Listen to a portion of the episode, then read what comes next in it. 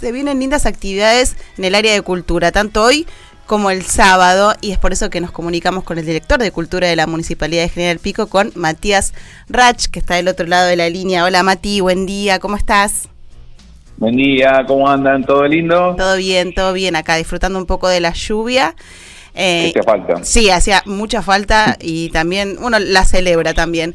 Y mm, bueno, como siempre acá, la verdad que nos interesa mucho todo lo que tiene que ver con cultura y sabemos que esta semanita se viene cargada como siempre, pero bueno, hoy se viene un lindo homenaje también que tiene que ver con las orquestas, ¿nos contás? Bueno, hoy es un día, esta semana es una semana muy, muy, muy particular y muy sensible para, para nosotros ya que se conmemora un año que, que Darío Quijena, un, un padre para mí, un amigo, se, bueno, nos dejó físicamente, entonces Darío una, una persona que tiene una vida, que tuvo una vida eh, muy apasionada, si poner para graficarla de alguna manera, mm. y que el arte fue lo que salvó su vida, ni más ni menos, ¿no? Y para nosotros realmente el arte es una herramienta de, de transformación social. Darío era de, de, de, Buenos Aires y su familia emigró a Santa Rosa, eh, su padre lo abandonó y vivía en la, en la terminal, dormía ahí en la terminal por mucho tiempo y gracias a la, a la música pudo eh, salir de ahí. Eh, en ese momento había una escuela de música que daba de comer, que albergaba a los niños. Entonces, a raíz, a raíz de eso empezó su, su historia. Músico que, que recorrió el mundo entero tocando, referente de las orquestas infantiles y juveniles de, de La Pampa, docente de la orquesta de Toay, era el director del ensamble de vientos nuestro. Y bueno, yo historia? No, conocía esa historia, sí, el después, el después, el cuando ya llegó a ser parte y, parte fundamental, digamos, de la orquesta, pero toda esta historia que nos contás anterior, no, un superador. es, una, es una, una, fue una persona hermosa, así como te decía, el descalzo, tiene fotos descalzo yendo a los ensayos cuando dormía en la terminal, por, eh, por mucho dormido, vivió dos meses en la terminal, mm. eh, y de adolescente le tocó el servicio militar y fue mandaron a la Armada y ahí una, una orquesta, lo sumaron una orquesta de la Armada y ahí, en ese momento se desata el canal de Beagle y cuando se arma la guerra, ¿qué mandan primero? A los músicos del ejército y ahí se fue, lo mandaron al canal de Beagle estuvo en el año 82, también atrincherado allá, también contaba, una de las cosas cuando nos juntamos nunca comíamos guiso de arroz porque decía, le habían hecho comer guiso de arroz con gusano y comían palomas en los cascos, así que una historia de superación. Mm. Eh, entiendo el amor. Digo, así entiendo el amor que le tienen ustedes también a él, ¿no? Claro, porque una mm. persona que desde ahí hasta tocar en el Teatro Colón ah. o, en, el, en, el, Festival de Berlín de Alemania o en Estados Unidos o en Holanda eh, en todos lados, era una persona que, que cuando uno pasa por esos estadios de la vida, mm. creo que, que ve la vida de, otra manera, si siquiera está un poco más, más simple, teniendo que, que, son las pequeñas grandes cosas lo que importan en la vida, y, y él en, en todos nosotros sembró eso. Entonces, bueno, hoy es un día particular porque justamente nos visita una orquesta infantil y juvenil de Uruguay, eh, que está viniendo a la Argentina. Entonces, cuando en esto estaban comenzando su gira, los primeros que llaman es aquí, a la Dirección de Cultura. Che, ustedes hacen un festival, conocemos al ensamble, ¿podemos ir para allá? Claro, vengan para acá y justo coincide en esta fecha, entonces van, van hoy a la noche a las 7 de la tarde en el viejo galpón, con entrada libre y gratuita, van a, se va a presentar los espacios de iniciación musical, el ensamble infanto juvenil, el ensamble de vientos, cuerdas y percusión, y la orquesta infantil y juvenil del núcleo de Piedras de Canelones de Uruguay. ¿sí? Obviamente van a terminar todos juntos tocando, como siempre son estos encuentros hermosos, eh, y obviamente vamos a tener un momento específico para, para, para recordar a, Darío con, con muchísima alegría. y después ya nos preparamos para el, para el fin de semana. Para, antes de que me cuentes el fin de semana, ¿queda alguna entrada o ya no para hoy a la noche? No queda ah, ninguna. bueno.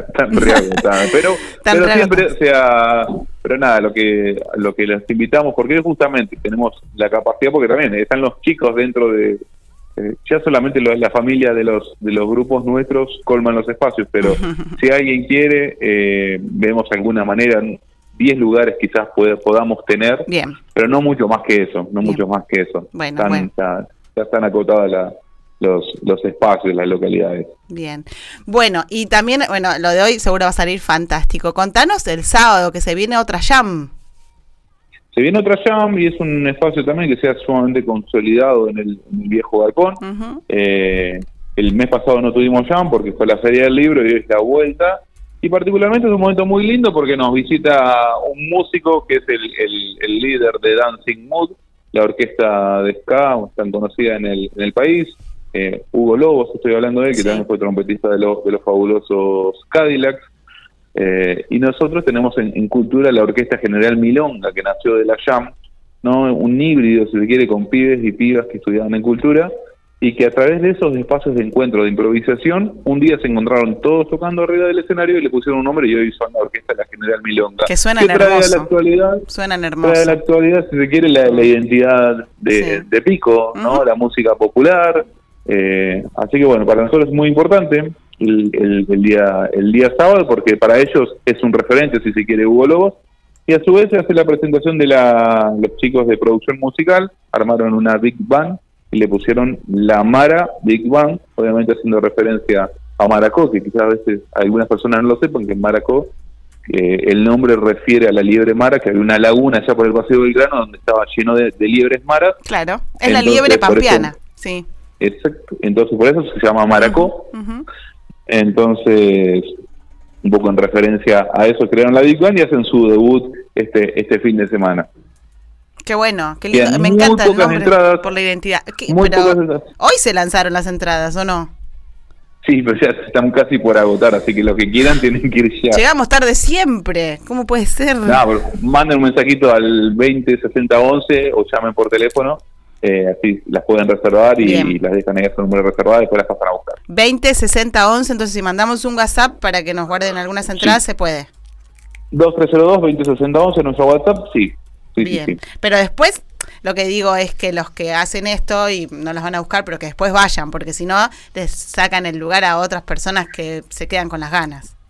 Siempre pasa eh, que por ahí alguien no va. Nosotros tenemos un límite de tolerancia de 15 minutos. 15 minutos antes de que arranque el evento y las personas no se presentan, damos lugar a la gente que está esperando. Entonces, por ahí, a veces cuando suceden los eventos, se pueden acercar igual si no tienen entradas, porque si 15 minutos antes de que arranque el evento no están, se da lugar a la gente que está esperando, siempre. Bien, perfecto. ¿A qué hora arranca el sábado la jam?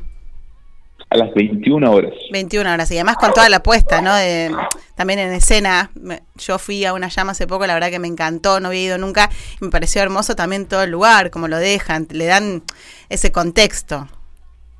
Totalmente, es, es importante, ¿no? Eh, dentro de lo, lo que se genera en la Jam o en las peñas del Viejo Balcón o en las Milongas, en todos estos eventos, lo que buscamos siempre que esté el acompañamiento desde, desde la parte técnica del sonido y la iluminación que tengan, eh, esa parte que es tan importante para poder mostrar el trabajo de los artistas, ¿no? porque no tenemos una, una técnica acorde, entonces ese es uno de los puntos que, que siempre marcamos, que en todos los eventos tengamos la misma calidad técnica para que ellos puedan, por, sin, sin duda que es un trabajo lo que están mostrando.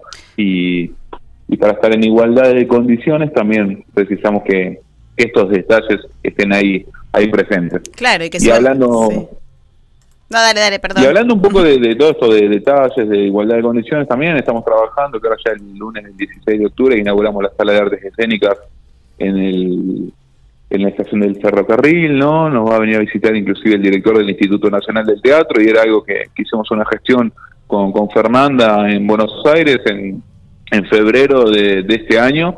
Entonces, ver que esto se concreta, que llega, también es una, una alegría enorme. Y ahí, bueno, vamos a tener todo lo referido a lo, a lo escénico. En la renovada, en la renovada estación, que quedó hermosa. Una de, entonces, ahí lo que va a pasar, digo, para contarle bien a la gente, es que una de las salas va, va a ser para el teatro. Para todas las artes escénicas, para todo lo escénico, para danza, para teatro, para música también, para lo audiovisual. Eh, entonces todo lo que lleve una apuesta escénica que precise de un espacio para, para, ensayar va a ser ahí. Inclusive nuestros grupos estables de danza, de, teatro, se van a trasladar a ese espacio. Eh, y para, para la inauguración, eso sí, como, como anticipo, se prevé que, nos visite Nicolás Mendoza, porque Nicolás Mendoza, nuestro secretario no es Nicolás Ledesma, eh, que su papá era ferroviario, también muy reconocido en General Pico, manejaba la, locomotora del tren de, pasajeros, entonces vamos a ponerle a una de las salas el nombre de su padre. Eh, entonces va a ser un acto muy muy emotivo también el del, el del lunes 16 y el domingo anterior tenemos el Prépico Cumple, con más de 50 grupos anotados para participar, con jurados que, vienen de, Córdoba, pero que están ligados a nuestra ciudad, como es Eli Fernández y Sebastián Palacios. Y en danza vienen dos integrantes del Ballet Folclórico Nacional, así que bueno, estamos ahí con mucha expectativa y con muchísimas actividades para cada una de las de las disciplinas. Sí, bueno, que mes de octubre y después noviembre ni hablar con la fiesta de pico, ¿no? Que no te voy a preguntar porque todavía falta, así que vamos a ir hablando después de lo que tiene que ver, porque aparte hay que pasar el prepico, eh, la selección y para después ver también quiénes son los, artistas locales, provinciales y demás que van a estar. Y después veremos los nacionales. Pero vamos de a poco con eso. Después del 15, el 16, llamamos, me, llama Miguel para hablar de la sala de arte escénica y ahí ya me, puede, me lo pregunta. Sí, sí. está, acá, Miguel, te está escuchando, pasa que está armando una noticia, pero sabe, sabe eh, no te va a preguntar nada, no te va a poner nervioso, no te preocupes. la semana que viene, la semana que viene estamos, estamos. Estoy concentrado en, un accidente que hubo, pero te estuve escuchando. Abrazo grande, querido. Gracias, Mati. Gracias. Dale, que que tenga linda día.